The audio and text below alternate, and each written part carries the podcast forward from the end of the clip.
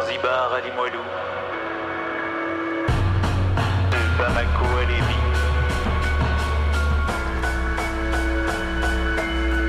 de Ushuaia à Québec, de Tokyo à New York. No country alone can solve this challenge. On peut avoir des objectifs radicaux parce que la situation exige qu'on soit radical. Du 191 rue Saint-Paul à Québec, à nous la terre. Bon, mardi tout le monde. Salut TP. Euh, TP, t'es là. Euh, donc, cette semaine à l'émission, on parle de ville intelligente, capitalisme algorithmique et industrie 4.0. Vous écoutez À nous la Terre. En 2012, dans son livre intitulé Cap sur un Québec gagnant, Avantage Saint-Laurent, François Legault décrivait son rêve de siliconiser la vallée du Saint-Laurent. Inspiré par le modèle de la Silicon Valley californienne et le succès des GAFAM, il y présente l'implantation d'un monde techno-industriel reposant sur l'innovation, la collecte de données et l'intelligence artificielle comme salut socio-économique du Québec, voire de l'humanité. Aujourd'hui, près de dix ans après l'écriture de ce livre, le gouvernement du Québec prévoit déployer une vingtaine de zones d'innovation au Québec des secteurs techno-industriels et industrialo-portuaires qui visent à regrouper des centaines d'entreprises privées et étrangères de haute technologie autour d'activités telles que la surveillance des populations, la collecte de données massives, la gestion logistique des marchandises et l'intelligence artificielle.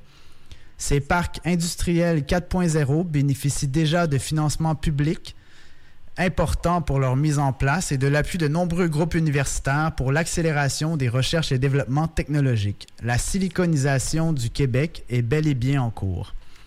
Dans la région de Québec, au moins quatre de ces zones d'innovation sont prévues. Une première, implantée dans le quartier Mézeray, a été baptisée Zone d'innovation littoral Est, aussi connue sous l'acronyme ZIL, avant d'être renommée Innovitam. Une autre, appelée Espace d'innovation Chauveau, remplacera un immense boisé au croisement de l'avenue Chauveau et de l'autoroute Henri IV. Deux autres seront situés sur la rive sud, le Data Park Lévis et InnoPark Lévis, toutes deux dédiées à l'industrie des hautes technologies et aux entreprises d'intelligence artificielle. Le tout se déploie sans l'ombre d'une consultation ou d'un débat public. À Québec, ces nouveaux développements s'arriment à la réorganisation des infrastructures dédiées à la mobilité des marchandises, des passagers et des données. On peut penser au port de Québec, au troisième lien autoroutier, au tramway et au réseau d'antennes 5G qui se multiplient. On assiste à une restructuration des flux de la métropole, contribuant au renforcement des dynamiques techno-industrielles. Les dirigeants et les promoteurs de ces projets parlent donc d'une siliconisation pour évoquer le modèle de développement qui les inspire.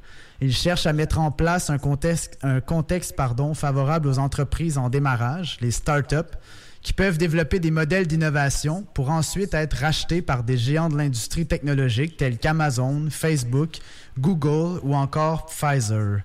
Mais que signifient ces restructurations territoriales pour les dynamiques sociales et économiques? Dans quelle mouvance s'inscrivent-elles? À quelle fin travaillent ces, ces techno-industries? Et quels impacts ont-elles sur les territoires et les communautés locales? Nous recevons aujourd'hui Annabelle Rivard-Patoine pour discuter de ce modèle de développement et des impacts de l'installation des zones de haute technologie au sein de nos communautés et territoires.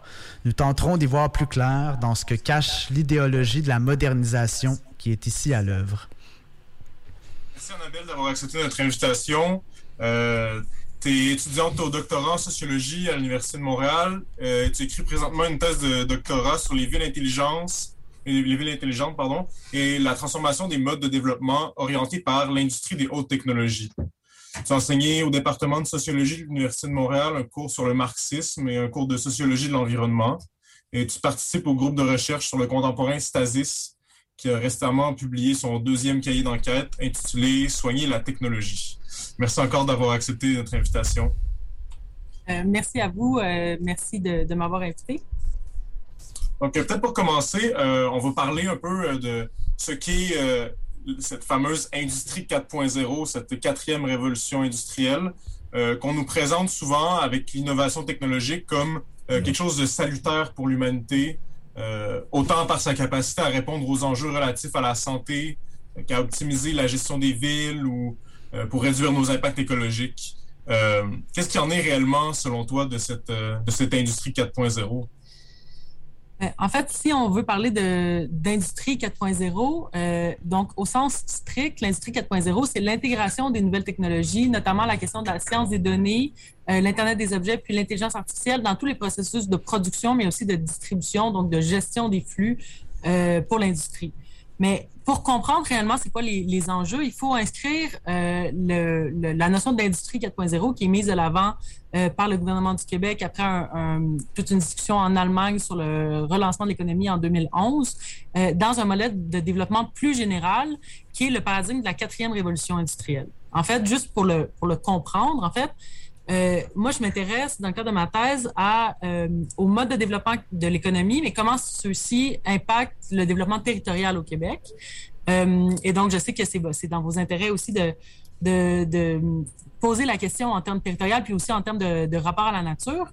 Donc, si on, on veut faire un petit historique de qu'est-ce qui s'est passé dans le comment le capitalisme s'est développé au Québec, puis bon, qui, qui, qui, est un modèle qui ressemble à la plupart des pays occidentaux.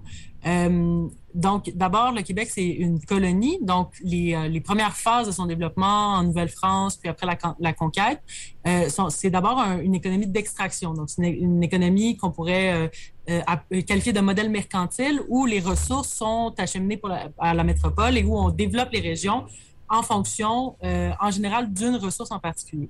Donc, on passe d'un modèle mercantile à vers la deuxième moitié du, du, 20, du 19e siècle, pardon, euh, à euh, un modèle industriel, donc un modèle de développement des villes et des quartiers euh, autour des grosses industries. Puis, dans les années 60 puis 70, à un modèle de désindustrialisation. Euh, donc, qu'est-ce que ça veut dire la désindustrialisation? En gros, ça veut dire une réindustrialisation des pays du tiers-monde où on refait les accords internationaux pour euh, faciliter euh, l'exportation, c'est-à-dire la production, non pas pour l'économie locale, mais pour l'exportation en fonction d'investissements directs de, grands capitalistes et aussi en abaissant les, les barrières tarifaires. Puis là, qu'est-ce qui se passe en fait aujourd'hui? Puis tous les modèles, de, par exemple, le modèle d'industrialisation, c'est aussi un modèle de désindustrialisation d'autres parties du monde.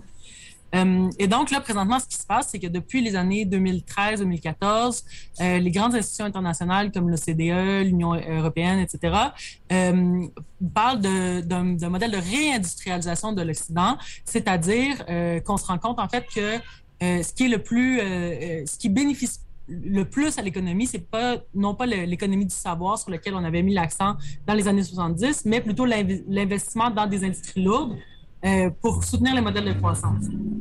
Et donc, euh, cette quatrième révolution industrielle-là s'inscrit dans ce modèle-là de réindustrialisation de, de l'Occident, mais à partir des nouvelles technologies, donc en intégrant la science des données, l'intelligence artificielle, euh, puis, bon, évidemment, un certain niveau de, surveillance, autant des comportements que euh, des, euh, des, processus de production, euh, une économie des plateformes, etc. Donc, un, en gros, c'est un modèle de, réindustrialisation, mais par ces nouveaux processus. Mais bien entendu, c'est pas, ça n'a pas rien à voir avec l'extraction des ressources où il y a une certaine forme de continuité quand même avec les raisons qui ont vu la naissance de, de la colonie, comme tu disais. Oui, puis évidemment, là, je présente les, étapes comme des étapes distinctives, mais dans les faits, en fait, c'est euh, les, ces modèles-là se, se surempilent euh, historiquement, c'est-à-dire qu'on n'arrête pas l'extraction des ressources parce qu'on développe des villes industrielles, par exemple. Puis, euh, dans le modèle de la quatrième révolution industrielle, euh, on, Simon présentait tout à l'heure le, le le, projet de Legault qui était cap sur un Québec gagnant, donc en 2013, où il, il explique un peu sa vision du développement euh, du Québec.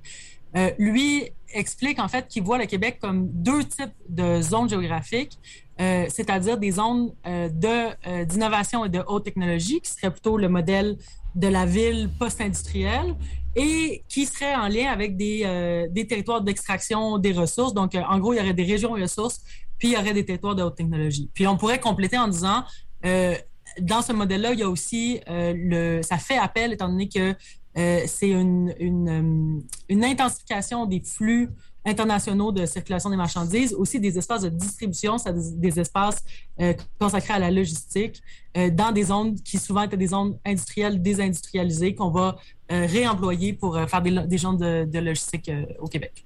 On pourrait donc dire que finalement, les zones d'innovation euh, et les pratiques extractivistes et coloniales sont directement liées, en fait. Mais en fait, ce qui est intéressant, c'est que quand on, quand on présente euh, la quatrième révolution industrielle comme un modèle de transition écologique, ça, va beaucoup avec le discours, par exemple, du euh, World Economic Forum qui a mis ce, modèle-là de l'avant depuis 2016. en fait, c'est un, modèle où on, ne fait que euh, calculer la transition écologique euh, souvent avec un indicateur.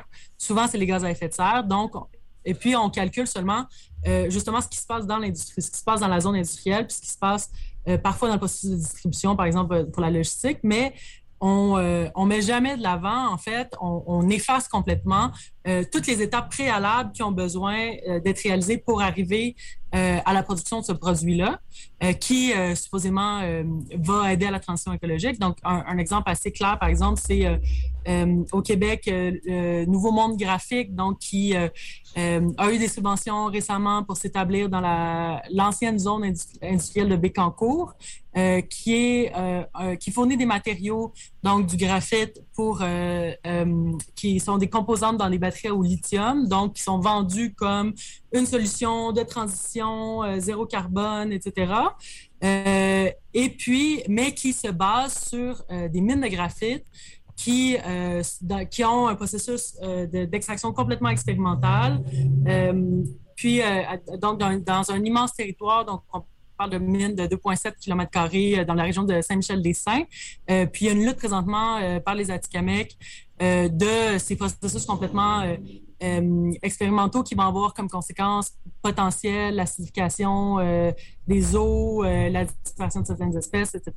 Donc ça, c'est vraiment un exemple comment cette, ce modèle économique-là met de l'avant des, des un discours de transition qui efface complètement son rapport à l'extractivisme, puis le, rapport au fait qu'en fait, on crée de la marchandise qui est, qui c'est ça, c'est un calcul qui est déterritorialisé finalement. Oui, bien, on essaie souvent de nous faire oublier qu'en fait, les choses ne remplacent, les nouvelles technologies ne remplacent pas les anciennes technologies, comme tu le dis, d'une certaine manière, ou les nouveaux modèles de développement ne remplacent pas nécessairement les anciens et mm. ils, se sous-rajoutent euh, tout simplement à la nécessité de plus en plus grande, entre autres, euh, euh, en apport énergétique pour faire rouler les industries. les différents modes d'approvisionnement d'électricité s'ajoutent continuellement les uns aux autres. Oui, puis ce qui est, ce qui est marquant quand on voit ces, ces processus de développement-là, c'est qu'étant donné qu'on est dans un, capitalisme qui est spéculatif, c'est-à-dire qui marche en fonction des, euh, flux financiers, il y a une pression pour avoir des méthodes d'extraction des méthodes de, création qui sont toujours plus spéculatives, plus expérimentales. Sauf que quand on expérimente sur un territoire avec les, les êtres vivants, en fait, on peut faire des erreurs sur lesquelles on ne peut pas revenir. Donc, c'est un peu la revendication des Atikamekw en disant, mais vous considérez notre territoire, en fait, comme un, comme un, juste un lieu de spéculation expérimentale mais en fait, vous ne tenez pas compte que la gestion du territoire qui est, euh, qui est, euh, qui est proposée ici, ben, en fait, c'est juste un modèle à court terme pour, pour, faire, pour plaire à vos investisseurs, mais c'est jamais un modèle de compréhension de comment le vivant peut, euh, peut s'établir à long terme. C'est donc l'industrie 4.0 est donc effectivement une poursuite du monde extractiviste et du sacrifice des, des terres euh, et peut-être de ce que tu nommais quand on discutait de l'externalisation de, l'entropie. Euh, mais ton travail de recherche porte pas tant spécifiquement sur les zones d'innovation que sur les villes intelligentes. Euh, peux-tu nous parler un peu de ce que sont les villes intelligentes et de ce qu'elles peuvent avoir en commun avec les zones d'innovation qu'on voit se, se, développer un peu partout au Québec? Mais en fait, euh, quand j'ai commencé à écrire mon projet de thèse, j'ai travaillé sur le modèle des villes intelligentes parce que c'était euh, un peu le modèle qui était à la mode à ce moment-là, qui avait été mis de l'avant par IBM en 2008, euh, qui était le modèle qui était proposé de développement des villes partout en Amérique du Nord, qui est en fait, pour, le, dire simplement, qui est un modèle de gestion, des villes, euh, quand on parle de gestion publique et privée, donc c'est des PPP, euh, euh, qui intègrent la question des données et la question des, hautes technologies, dont entre autres justement l'Internet des objets. L'Internet des objets, concrètement, c'est le fait que les personnes et les objets sont de plus en plus pucé, donc retraçable dans l'espace urbain. puis ça va aussi avec des modèles de surveillance, par exemple de la circulation des visages pour la sécurité, etc. Mais il y a beaucoup d'applications de villes intelligentes qui sont aussi euh, seulement des applications privées, par exemple Waze, c'est considéré comme une application de ville intelligente.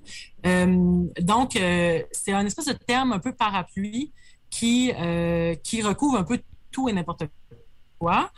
Puis là, c'est là que j'ai commencé à, m'intéresser plus au modèle économique en disant, ben, en fait, la ville intelligente, c'est pas pas seulement la gestion du territoire par la, par la technologie puis par la question des données, mais c'est aussi euh, l'organisation du territoire en fonction du développement technologique puis en fonction, en fonction de l'innovation. Donc, c'est pour ça que les, villes intelligentes sont des modèles qui mettent de l'avant ou favorisent les, les, fameuses zones d'innovation euh, de haute technologie. Euh, puis, en, ce qui concerne la, question de, de, des externalités, en fait, euh, c'est cette économie territoriale-là est basée sur l'idée que euh, c'est plus, euh, c'est plus l'usine qui devient le mode de production, mais si euh, si on fait, on réalise le profit à partir de l'innovation, donc c'est le, le territoire urbain qui est à même de générer des externalités, c'est-à-dire des idées, des nouveaux concepts. donc, d'où l'idée de prendre au sérieux le, tissu urbain pour, euh, pour permettre cette croissance puis ce développement technologique. Donc, euh, c'est le contraire, par exemple, d'une ville Samsung où il y aurait seulement une industrie Samsung, où tous les produits sont là, il y a les, résidences des employés, etc. Au contraire, par exemple, euh, une entreprise comme Google veut être dans un euh, quartier branché, veut aller à San Francisco, veut être en contact avec des, créateurs, des artistes, etc. Mais ça a des conséquences immenses pour la population qui habitait là, puis évidemment de, gentrification, de déplacement euh, des populations, puis euh, tout ça. Donc, tout ce qui est industrie culturelle doit être intégré dans ce modèle de développement-là parce que c'est ça qui fait souvent naître des nouvelles idées qui vont pouvoir être ensuite appropriées par les industries de haute technologie ou toutes les industries.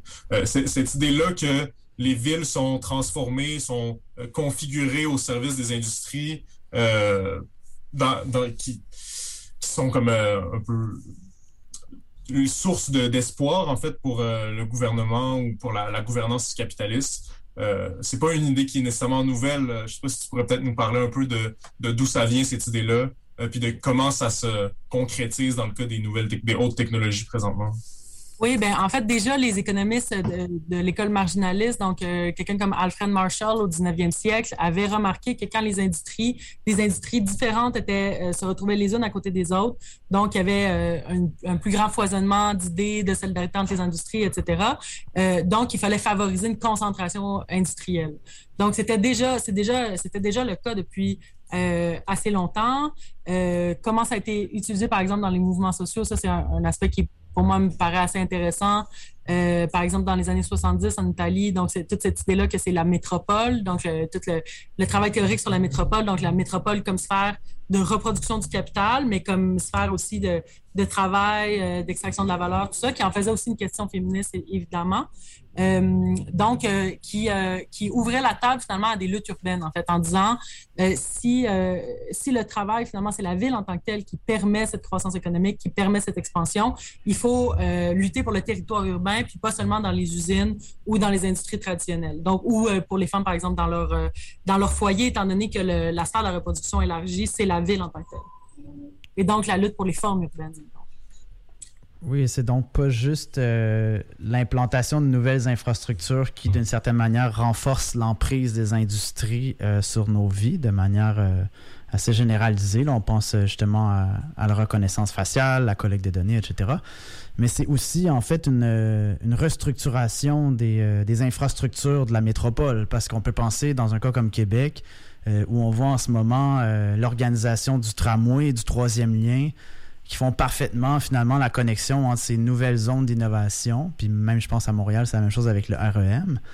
Euh, Qu'est-ce que tu vois un peu dans ces, mutations-là qui sont également euh, de l'ordre de l'infrastructure? Euh, ben, en fait, on copie ici beaucoup les, les modèles européens. Là. Quand on entend parler euh, Coder, par exemple, son modèle, c'est euh, Madrid ou Barcelone, euh, beaucoup les modèles parisiens, tout ça, où euh, en Europe, ça fait un certain temps, en fait, que la prospective puis l'aménagement du territoire va relier des, des hauts pôles d'innovation, ce qui crée en, en certaines, dans, dans une forme de, de territoire à deux vitesses. C'est-à-dire qu'il va y avoir des, des, les, le territoire métropolisé des, euh, des zones de haute technologie, des zones d'innovation, puis d'autre part, des, des, des, secondes zones. Euh, on peut penser à euh, la Bretagne, l'Irlande, euh, le Portugal, etc., où il n'y a pas de haute technologie, et puis où finalement la politique va s'articuler de plus en plus dans un genre de ressentiment, finalement, où euh, on va avoir l'impression d'être décalé, pas seulement territorialement, mais aussi psychologiquement, temporellement. Euh, on va avoir l'impression qu'on ne court pas assez vite pour rattraper le train. Puis d'ailleurs, une des seules solutions qu'on peut proposer à ça, c'est de dire, ben, en fait, le problème, c'est qu'il n'y a pas assez de TGV, donc on va rajouter des TGV pour être capable de faire émerger ces territoires-là, euh, au lieu de, d'avoir, euh, de réfléchir à comment ces, ces territoires-là pourrait développer une économie locale, être plus autosuffisant, être plus proche d'une agriculture euh, centrée sur le vivant, etc., etc. Donc, euh, euh, c'est vraiment ces modèles de développement-là que moi, je vois qu'on est en train d'importer en Amérique du Nord. Puis donc, cette création de territoire à, deux vitesses, en fait.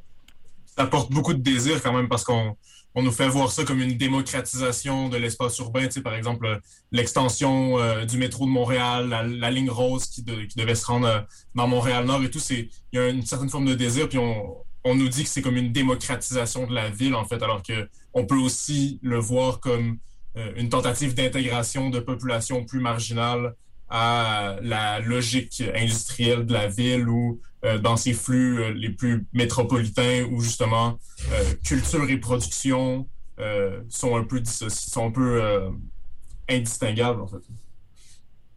Euh, oui, puis d'autre part, la façon dont ces tracés-là sont faits n'est pas du tout euh, avantageuse pour les populations des, quartiers pauvres. Bon, on habite ici dans, dans Chaga-Maisonneuve. Euh, le tracé du REM, par exemple, ne tient pas du tout en compte le fait que les, gens du quartier ont besoin d'espaces verts, ont besoin de parcs, que ça va créer plus de densité, que ça va... Donc, il y a une question de justice environnementale aussi sur comment ces tracés-là sont créés. Puis, il y a vraiment un décalage entre un urbanisme de la carte qui fait juste euh, relier des, des, euh, des zones d'innovation, des zones d'intensité ou des populations de banlieue vers le centre-ville, puis le territoire, comment il est vécu, comment les gens vivent dans les quartiers, puis comment ont, ont besoin d'espaces verts, de parcs, d'endroits pour ventiler, etc., où, où ça, c'est complètement pas, pas tenu en compte, en fait, dans cet urbanisme-là. Un urbanisme de la carte, là. C'est ça. Il y a même une difficulté euh, au niveau de l'implantation de ces infrastructures-là. On, pense au tramway à Québec où euh, cette mise en relation-là, finalement, des zones industrielles ne fait pas partie du débat public. Le débat public se concentre sur euh, est-ce qu'on veut ou non un tramway et on le présente comme étant un choix ou non écologique. Alors que le débat est complètement détourné, en fait, de, ce qui vient mettre en relation ce tramway-là. C'est la même chose pour le troisième lien aussi, euh, euh, au sens où euh, les idéologues une question de démocratie, d'accès au centre-ville pour les gens qui vivent dans, dans, les banlieues ou dans les, dans les régions rurales, comme on a pu l'entendre récemment. Alors qu'en fait, c'est aussi seulement une question de faire circuler la marchandise plus rapidement, en fait. Puis on instrumentalise complètement les populations, puis ce qu'il y a de de désirable dans la métropole euh, pour masquer la, la, prédominance des flux économiques. Oui, puis il y a un coût à ça, c'est le fait aussi que les régions qui ne sont pas développées, qui ne sont pas reliées à ces, à ces zones de haute technologie-là, en fait, ils développent un certain ressentiment politique qu'on peut associer présentement avec une montée de la droite qui, euh, qui se, qui se canalisait à une certaine époque dans un mouvement ouvrier, puis là, présentement, qui, qui se canalise juste dans une désaffiliation, une incapacité de se reconnaître dans la politique nationale, puis qui va, euh, qui va aller blâmer, par exemple, les immigrants ou d'autres types de populations pour leur désaffiliation, alors que parce qu'ils sentent, en fait, qu'ils seront, qu'ils seront jamais euh, aptes finalement à rejoindre le, les flux de l'économie qui sont toujours en train de s'accélérer. Euh, ça, c'est un, un, des thèmes sur lesquels on avait travaillé justement avec mon, mon compagnon euh, Nicolas Gauthier pour notre article sur, dans la, la, revue Stasis. Euh, par exemple, les, euh, des études d'un d'un psychologue phénoménologue comme euh, Biswanger qui euh, voit la dépression comme un décalage des flux, en fait, un décalage des flux temporels, une, une incapacité à euh, se, se, relier à, une certaine vitesse finalement de, la vie, entre autres de la vie urbaine. et donc, le, fait de le voir comme, un, comme une conséquence politique, en fait, de ce décalage de vitesse, en fait, c'est un peu l'hypothèse qu'on essayait de développer. Là. Ben, On pourrait peut-être prendre une petite pause musicale puis se retrouver de l'autre côté de la chanson qu'on va écouter de Connaisseur Ticasso, La rue m'appelle. Oui, merci. On est de retour à Nous la Terre avec Annabelle Rivard pour euh, discuter de zones d'innovation, du déploiement de l'industrie 4.0 et de ce monde de haute technologie qui euh, s'implante présentement un peu partout dans le monde et ici au Québec. Euh, et malgré ce déploiement, euh, Annabelle, le déploiement de la, haute, de la techno-industrie occupe très peu de place dans le débat public. On peut penser à l'installation des réseaux 5G qui sont à peine débattus, la multiplication des centres de données qui apparaissent comme de nouvelles réalités à accepter sans discussion, le déploiement des zones d'innovation qui s'opèrent au détriment euh, des populations locales. On peut penser ici à ce qui se passe dans, dans ou encore la prise en charge des données publiques du Québec par des géants comme Amazon. On nous présente le tout euh, sous des discours de la sécurité, de la santé publique, de l'efficacité énergétique et des pratiques dites écologiques. Pourtant, la techno-industrie annonce de grands bouleversements, tant d'un point de vue social qu'économique et environnemental. Et donc, euh, qu'est-ce qui est occulté par ces zones de, haute technologie et par euh, les discours bienveillants qui en motivent le déploiement? Euh, pourrais-tu nous parler un peu, on en a peut-être glissé un mot, mais de ce qu'on pourrait appeler les, externalités? Oui, ben en fait, là, c'est une très grosse question. Là. Ben, moi, ce que. Pour commencer, en fait, il y avait toute la question de pourquoi est-ce que le, toute cette, cette discussion-là n'est pas visibilisée dans le débat public. puis donc, justement, cette question des externalités est directement reliée dans la mesure où euh, les processus industriels, en fait, ce qu'ils font, c'est qu'ils euh, font un certain processus de transformation. Euh, ils ont un, discours public de contribution sociale, etc., parce qu'ils reçoivent quand même des subventions. puis par la suite, ils, prennent finalement de l'énergie qui soit, qui soit de l'énergie biophysique, que ce soit des ressources naturelles, que ce soit de l'énergie reliée au travail pour produire euh, ce qui reste des marchandises, euh, éventuellement pour, euh, pour leur permettre de faire grandir leurs actions, puis peut-être éventuellement de se faire racheter par des, des grosses compagnies. Donc, quelles sont les, conséquences de ça? Bien, une des conséquences, c'est qu'on a beaucoup de, difficultés, étant donné que euh, les externalités en termes de euh, appropriation du travail, appropriation de la nature, puis aussi en termes de déchets, donc de, donc ce que certains appellent justement, tu disais tantôt, de, de externalisation de l'entropie. Donc, on, se, finalement, on se sert pas, on se, on, contribue pas à la juste valeur de, l'entropie, des déchets, de, la désorganisation qui est générée. Euh, et euh, donc, ce qui fait en sorte qu'il euh, y a une, invisibilisation de tous ces flux-là. Donc, il y a une, très grosse difficulté à établir un discours public là-dessus, puis à l'établir en termes de, mobilisation. une des raisons, c'est parce qu'il n'y a pas de cadre de mobilisation présentement qui nous permet euh, de mettre euh, ces enjeux-là de l'avant. Il, y a le cadre écologiste, euh, puis il y a un certain mouvement anti-tech qui, historiquement, est un peu mélangé aussi parce qu'il il mélange un scepticisme qui est euh, euh, qui, fait du sens euh, par rapport aux innovations technologiques avec toutes sortes de croyances, toutes sortes de... bon, aujourd'hui, on dit les, conspirationnistes, par exemple, mais donc, c'est pas nouveau.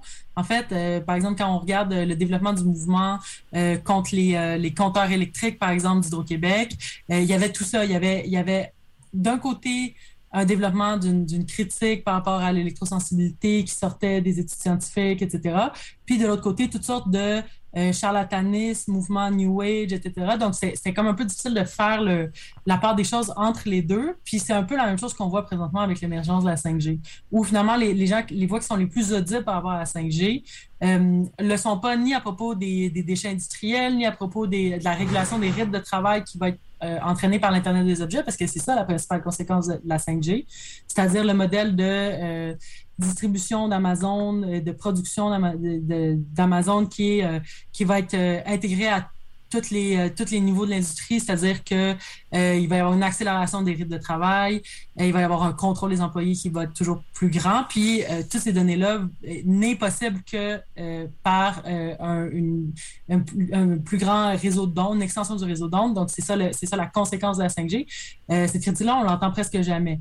On entend des critiques par rapport à la santé, puis par rapport à euh, puis, par rapport à bon, toutes sortes de, théories du complot euh, qui font plus ou moins euh, de sens, mais les conséquences réelles, je crois qu'on va les on va être capable de les, mettre en forme publiquement seulement à partir du moment où il va y avoir des grèves.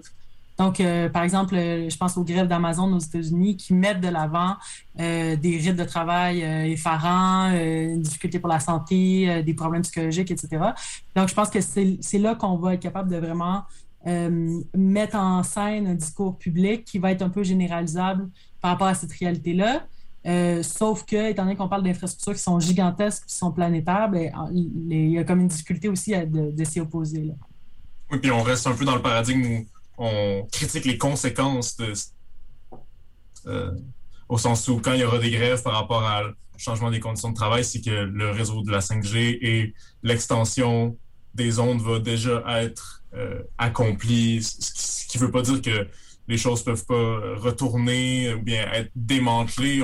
On, aimerait bien on, aimerait, bien en être témoin, mais euh, ça, nous laisse quand même dans une dynamique de, euh, de réaction en fait à ce qui est déjà établi, puis pas de critique préalable de à l'installation d'une infrastructure.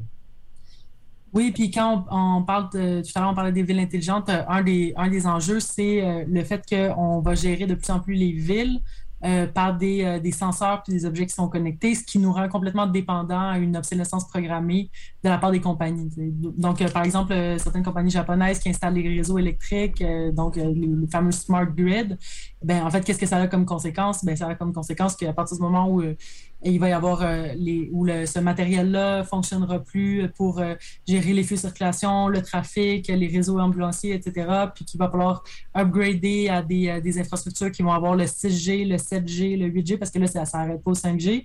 Euh, on va être complètement dépendant, en fait, de ce, niveau de, mise à jour, puis de dépenses, puis, aussi de contrats de service que présentement, il y a des élus qui sont en train de signer qui ne sont pas aptes à comprendre au niveau technique ou au niveau des implications à long terme. Et pour les communautés qui vivent dans le monde d'innovation, sont vouées à s'installer, euh, qu'est-ce qui se passe, euh, qu'est-ce qui s'est passé dans d'autres villes où, par exemple, euh, des grandes compagnies comme, Amazon ou Google ou, bien d'autres se sont installées? quelles modifications on voit dans le, dans le tissu urbain, comme tu disais?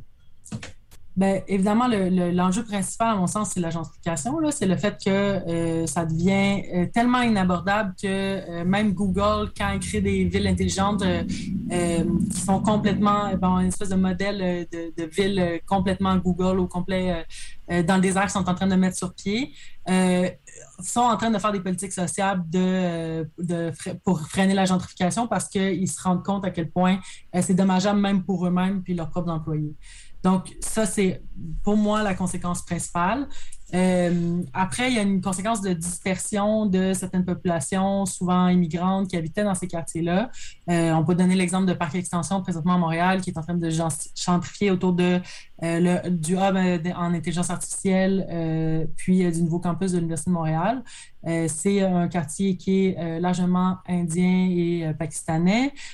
donc, ces populations-là vont se, se, ramasser à pas être capables de retrouver des logements, se faire expulser plus facilement, euh, etc., il va y avoir une, pression à euh, la, dispersion puis au déplacement, mais ce qui fait en sorte qu'il y a une perte culturelle aussi, euh, dans la mesure où les gens vont se ramasser dans des, sous-sols à Longueuil, etc., puis ça va, s'accompagner d'une certaine anomie, puis d'une incapacité à maintenir des institutions culturelles, une langue, une capacité à se relier à une communauté plus large, etc. Donc, c'est ce, qui, ce qui se passe pour ça. Oui, la tendance de façon générale, c'est de en fait revaloriser des secteurs industriels et donc des secteurs qui étaient effectivement déjà des quartiers euh, populaires euh, où, on retrouvait effectivement une certaine euh, mixité ou différentes différentes cultures ou différentes populations. Et donc, c'est d'une certaine manière un, effacement, un, repoussoir. On, efface on, et, il y a, d'une certaine manière un exode des populations qui sont plus vulnérables et marginales. On les repousse en marge de la ville. Et donc, c'est un processus qui, qui se continue, qui s'exacerbe. Euh, c'est ce qu'on voit ici, encore une fois, dans Mézeray. C'est des populations qui, euh, qui n'ont pas nécessairement euh, les moyens ou le temps de se défendre par rapport à ces invasions-là et qui sont complètement prises de court par rapport à, des projets de 12 milliards où on, prévoit attirer 360 entreprises. Ben oui, en effet. Puis dans le bon, dans la dynamique des zones d'innovation, il y a les zones d'innovation en haute technologie, donc qui sont basées sur les idées, le développement euh, de, logiciels, euh, de la recherche en intelligence artificielle, etc. Mais il y a aussi, dans les zones d'innovation, il y a aussi ce qu'on considère comme des zones d'innovation, mais par exemple en logistique de transport. ici, dans Maison Maisonneuve, il y a tout le projet de, Raymond Logistique, dont je crois que vous avez déjà parlé à votre émission. Donc, c'est considéré comme une zone d'innovation parce que euh, c'est des industries d'autres technologies de gestion de containers à partir de l'intelligence artificielle. Euh, pour euh, étendre la capacité du port de Montréal, donc on sous-traite à des compagnies privées d'avoir donc pour avoir un, plus grand espace de stockage puis de, de dispersion des containers. Puis donc les seuls endroits où on peut faire ça, c'est des zones industrielles désindustrialisées. Sauf que euh, dans des quartiers désindustrialisés comme Hochelaga Maisonneuve, qui étaient bon, d'abord des quartiers industriels qui ont, euh, où les industries ont fermé, souvent ces zones-là, c'est les zones, c'est les seules zones finalement où il y a de la nature qui s'est développée. Euh, dans, le cas du terrain vague, puis Raymond Logistique, ça fait 20 à 30 ans que, que ce, ce terrain qu'on appelle un terrain vague, mais qui en fait est une friche arbustière, donc où il y a des espèces qui ont poussé, il y a des peupliers, il y a toutes sortes d'espèces indigènes et mixtes euh, qui sont là, qui se développent. Puis pour la population du quartier, c'était un peu les, seules zones où on peut aller marcher, euh, euh, aller se promener un peu en liberté, aller faire un feu, avoir accès un peu à une liberté qu'on peut avoir habituellement juste en campagne. Donc, donc c'est pas un hasard si finalement ça devient un enjeu de justice environnementale parce que c'est précisément dans des quartiers industriels désindustrialisés où il y a des populations pauvres que ces projets-là vont, vont mettre pied puis avoir lieu. On, les voit, ces communautés-là qui tentent de critiquer euh, cette réindustrialisation-là en cours de leur quartier, euh, qui tentent de critiquer le fait que euh, les organes de gouvernance, par exemple, vont vendre à des sommes ridicules des terrains extrêmement vastes à des entreprises privées qui après pourront faire qu'est-ce qu'elles veulent, hein, parce qu'une fois que tu as le droit d'opérer sur un terrain, on l'a bien vu avec le cas de Raymond Logistique, tu peux faire à peu mm. près n'importe quoi, même si ça ne plaît pas aux gens qui vivent en fait à côté. Euh, à Québec, par exemple, il y a un collectif qui tente de se réapproprier le garage municipal où euh, la Ville de Québec a annoncé qu'il y a d'autres technologies qui allaient s'installer. Euh, puis il semble y avoir comme une incompatibilité vraiment entre la volonté citoyenne de faire usage de ce territoire-là de différentes manières, en partage, d'une manière qui n'est pas nécessairement économique ou qui n'est pas basée sur la valorisation, et celle de l'industrie d'en faire un lieu de production. Donc, euh, complètement en, adhérence avec l'ère technologies que tu nous as décrit. Euh, mais pourtant, on a un peu l'impression d'être à la remorque de ce que ces industries-là ont déjà réussi à intégrer parce que euh, elles proposent d'avoir des grands parcs, elles proposent d'avoir des serres sur le toit de leur, de leur bâtiment. elles proposent aux gens d'avoir l'expérience de la communauté à travers le, travail qu'ils vont avoir dans ces, start, dans ces startups-là. Euh, il y a une volonté d'organisation le plus non hiérarchique possible. Euh, donc, ils sont vraiment euh, au goût du jour de ce qu'on appelle le progrès, de ce qu'on on a longtemps appelé le progrès. Puis, ça va très bien avec l'idéologie, en fait, modernisatrice qui, qui, représente. je sais pas qu'est-ce que toi tu penses de cette, de cette dynamique-là où on se retrouve, en fait, à, à ce que la critique historique à laquelle on s'identifie, en fait, elle a été intégrée par l'industrie. Euh, puis elle fonctionne très bien avec, même si on pourrait euh, vouloir démasquer quelque chose en arrière de ça, dire en fait non, c'est pas vrai, vous n'avez pas intégré euh, de la bonne manière cette critique-là. Il en reste pas moins que on en arrive à être sur un, débat purement rhétorique en fait avec avec l'industrie. Ben, c'est ça, mais en fait, il ne faut pas rentrer en débat avec eux dans la mesure où il ne peut pas y avoir de croissance verte. C'est impossible. Il ne peut, pas, il peut pas y avoir de, du développement industriel qui est basé sur des flux de ressources internationaux pour créer des de la haute technologie, pour créer des, des, objets qui souvent vont être basés sur de l'obsolescence programmée, qui sert à être valorisé par des, actionnaires pour faire des profits, qui est concentré en des mains très réduites, ce modèle-là d'affaires ne pourra jamais être écologique. Il n'y a, aucune façon que ce modèle-là euh, bénéficier aux communautés, puisse bénéficier aux vivants, puisse bénéficier à euh, une logique de, euh, on parle de circuit court ou de ville en transition. C'est complètement incompatible. C'est comme, c'est aux antipodes du modèle qu'il faut essayer de développer pour avoir des espaces verts, pour contrer les îlots de chaleur, pour avoir un transport local, mais pour aussi pour aussi avoir des populations qui sont résilientes. C'est-à-dire que quand on parle de euh, la pensée écologique dans laquelle on est, euh, il faut être un peu, euh, un peu sérieux puis se dire, ben, en fait, il est déjà trop tard. Il va y avoir des changements climatiques, il va y avoir d'immenses perturbations. la seule façon dont les communautés locales vont être capables d'être résilientes, si on veut utiliser un terme à la mode, c'est en étant capable de se nourrir de la terre, c'est en étant capable de ne de, de, pas dépendre d'immenses infrastructures financées par l'État euh, pour être capable d'assurer leurs besoins de base, pour assurer les soins de santé, pour assurer la capacité de, se loger, etc., etc. Euh, L'État ne sera pas capable de maintenir euh, une infrastructure financière comme elle l'a fait pendant les Trente Glorieuses. Depuis le début des années 2000, il n'y a pas de croissance qui se passe. Les seules, les seules communautés qui réussissent finalement à avoir des conditions de vie qui sont euh, agréables pour les populations, c'est celles qui développent une plus grande autonomie locale. Puis ce, modèle-là va aux antipodes de ça. Dépend des matériaux qui sont à l'autre bout du monde euh, et basé sur l'obsolescence programmée. Donc, il n'y a, pas de, a pas de compatibilité. Puis même si on nous vend que euh, c'est tellement horizontal, etc. Bien, en fin de compte, ça sert quand même à nourrir des actionnaires qui se trouvent à l'autre bout de la planète.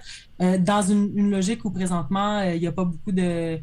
pendant la COVID, il y avait toute une incertitude par rapport à ce qu'on appelle les, débouchés du capital, donc de capacité de faire du profit. Donc, la haute technologie, c'est un des secteurs qui a été en forte croissance, là, à un certain moment même qui, était en hausse de 25% L'immobilier, c'est la même chose, mais ce n'est pas, pas des systèmes qui, peuvent être soutenables à long terme d'aucune façon.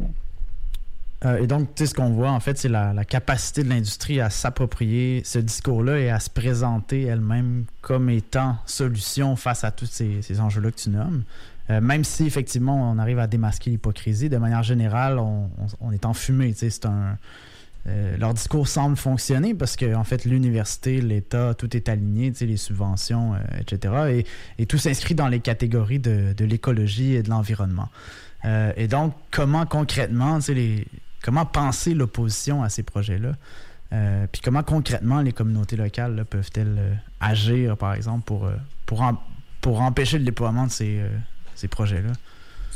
Ben, c'est ça, parce que c'est une, question difficile, parce que quand on parle de communautés locales, en fait, en général, la première critique qu'on va faire au, mouvement qui s'oppose à ces, nouveaux développements industriels, c'est qu'on va dire que c'est des, NIMBY, not in my backyard. Je, parlais avec un, un urbaniste euh, de la ville de Montréal à propos du projet de Raymond Logistique. Puis là, lui, il disait, euh, ben, par exemple, ben, en fait, on en a besoin des marchandises. On en a besoin des containers de marchandises qui viennent de la Chine. On n'est pas contre le commerce international.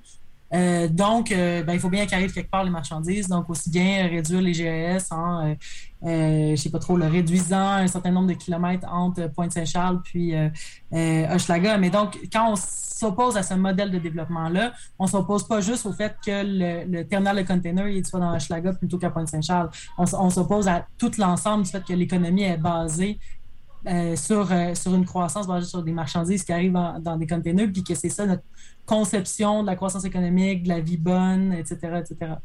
Donc, euh, peut-être qu'il y a une piste de réponse, c'est de dire qu'il faut que ces mouvements-là ne soient pas locaux, justement c'est que, c'est que, bon, il y avait en Italie, dans tout le mouvement contre le, TAV, donc le Tran Alta Velocità, donc le, TGV, euh, il y avait un texte qui s'appelait le, monde entier dans un fragment en disant, mais en fait, on fait une lutte locale, mais notre lutte n'est pas locale dans la mesure où c'est une logique de développement euh, général sur, la, sur laquelle on se bat, puis euh, dans, dans ce, de, de cette façon-là, toutes les luttes sont liées, en fait on pourrait penser en ce sens-là, euh, puis on, le prend souvent en exemple, mais euh, les soulèvements de la terre, par exemple en, France, qui, se veut un, soulèvement paysan contre l'agro-industrie, qui est effectivement très localisé, mais qui partage une pensée euh, plus large, en fait, et qui s'oppose finalement à une conception du monde et à, à certains modes, à certaines relations qu'on entretient qui sont assez nocives, effectivement, avec les territoires.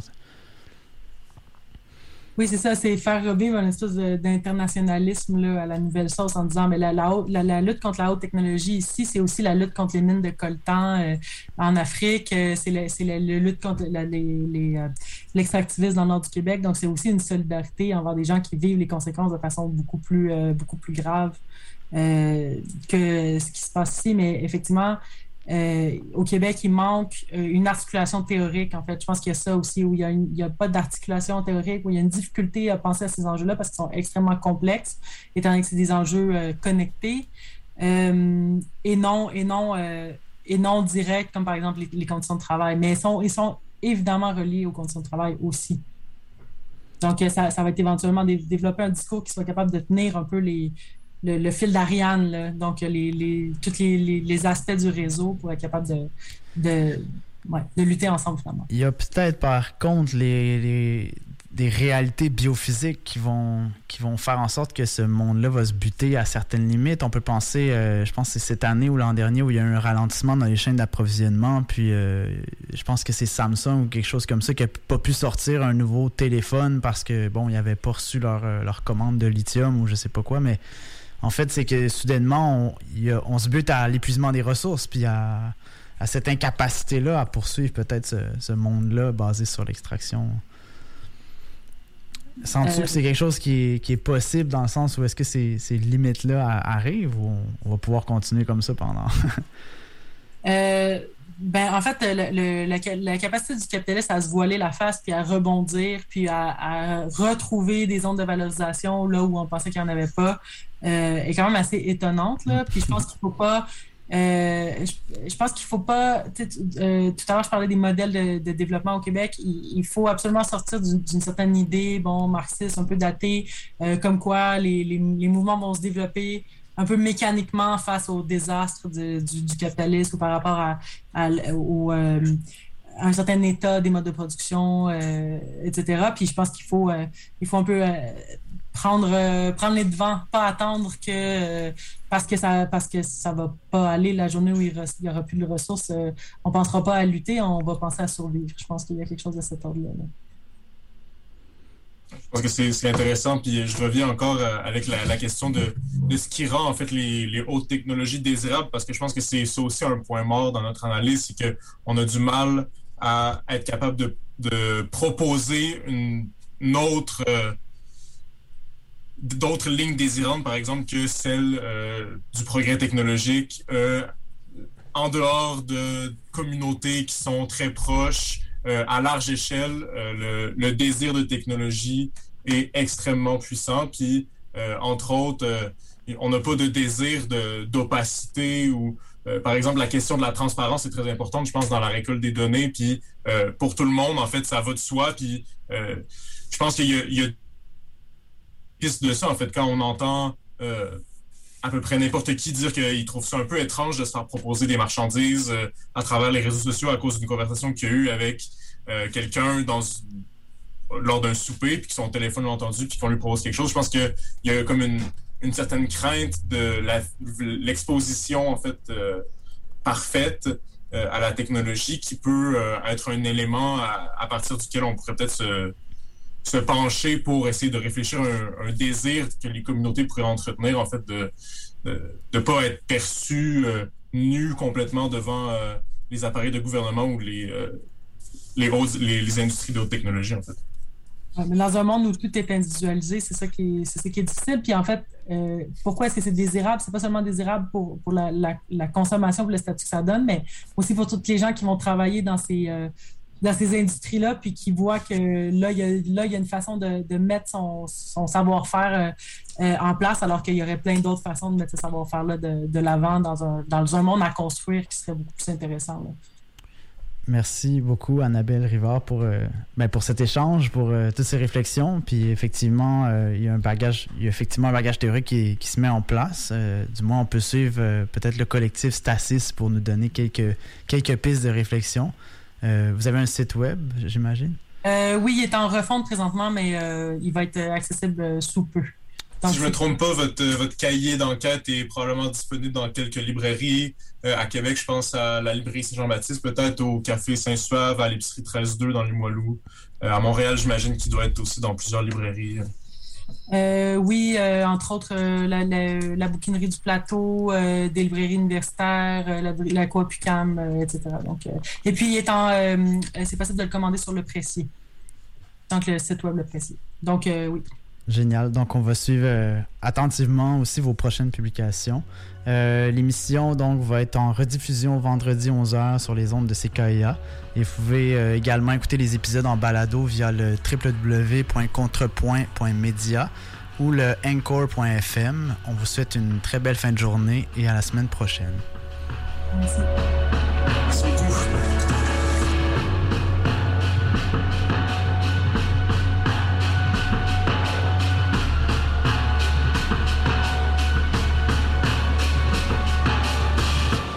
New York,